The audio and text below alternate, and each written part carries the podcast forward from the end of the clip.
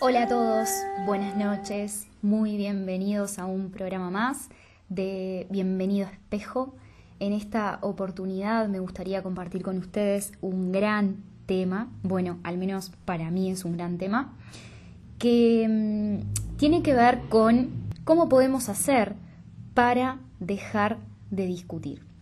No sé si les pasará, pero en mayor o en menor medida, a todos se nos repiten situaciones una y otra vez, una y otra vez, con personas y, muchas veces eh, personas muy allegadas a nosotros, con los cuales mantenemos discusiones que cuando quiera, queremos acordar, no sé si les pasará, nos metemos en una espiral, empezamos a truco, retruco, truco, retruco y decimos cosas muy dolorosas que a veces no, no queremos decir.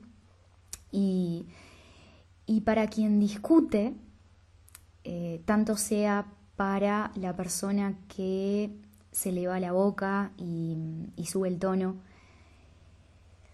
como para la persona que, que, padece, por decirlo de alguna manera, que adopta una posición más sumisa, las discusiones se tornan muy dolorosas. Después de que nosotros discutimos nos queda una sensación de impotencia, una sensación de, de no sentirnos merecedores de eso que acabamos de vivir, por supuesto, una sensación de, querer encontrar respuestas, de no saber cómo hacer, y también a veces nos, empezamos a, a enroscar y analizar la situación y decimos, bueno, ¿en qué momento fue que todo empezó?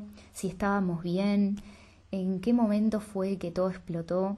¿Cómo puede ser, no? Y, desde ahí, desde esa sensación de impotencia y de frustración es que decidí hacer este audio porque a mí me pasaba, más que nada antes, que mantenía discusiones muy seguido y tenía la tendencia de querer tener razón frente a situaciones que se me presentaban, concretamente con algunas personas, y esas personas terminan siendo personas muy allegadas a nosotros, ¿no? Entonces, me gustaría darte luz si es que estás viviendo por una situación similar, si es que estás teniendo discusiones muy seguido y ahora en cuarentena, en la situación en la cual nos encontramos todos, es probable que, esas situaciones se hayan intensificado, de hecho, ¿no? Y, bueno, entonces vamos a ver juntos cómo es que podemos hacer para eh, menguar las discusiones o transformarlas en, un aprendizaje para nosotros, ¿no? Lo primero que te invito a plantearte es abrirte a la idea de que siempre, siempre, siempre reaccionamos a una interpretación que estamos haciendo acerca de cada situación y no a la situación en sí misma. Cuando alguien nos dice algo que dispara, detona en nosotros una emoción que podemos tildar como negativa, lo que sucede ahí es que nuestra mente manda una información y hace una interpretación acerca de lo que me acaban de decir y todo eso se produce a nivel inconsciente. Entonces el inconsciente dispara en nosotros una emoción que luego, a raíz de esa emoción que sentimos, nosotros reaccionamos.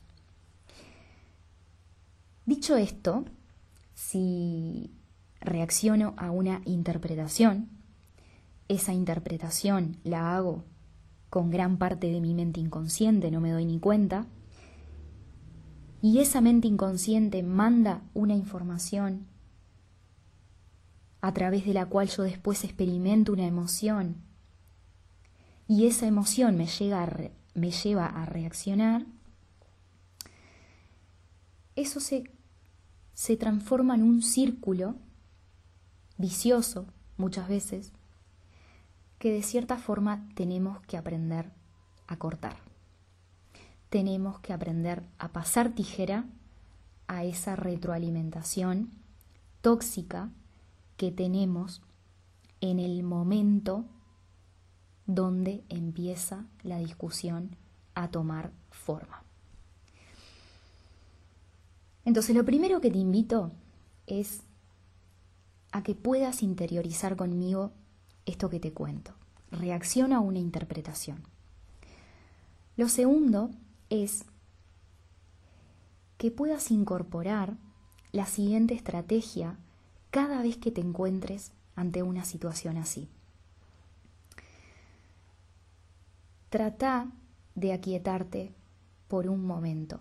Trata de crear un espacio entre la interpretación que estás haciendo de lo que esa persona te está diciendo y tu reacción. Para eso, para crear ese espacio, es muy importante que puedas permitirte sentir la emoción en tu cuerpo, que puedas permitirte llevar toda la atención a tu respiración en ese preciso momento cuando interpretas y querés reaccionar. Podés respirar profundo, podés ubicar la emoción en el cuerpo, podés mirar hacia el piso. Esto lo que va haciendo es que vos puedas de a poco ir aflorando, ir permitiendo que aflore en ti la presencia que vive en ti y en cada uno de nosotros. Con esto lo que vas a hacer es romper y cortar el círculo vicioso de pensamientos compulsivos, fruto de nuestra mente programada, ego, mente, etc. Y cuando aquietas tu mente y permitís que aflore tu presencia mediante la práctica de la observación, de ubicar la emoción en el cuerpo o llevar toda tu atención a la respiración,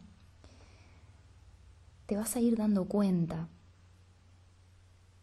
que siempre que reaccionamos, estamos eligiendo escuchar un diálogo interno, una historia que me cuento acerca de lo que esa persona me dijo.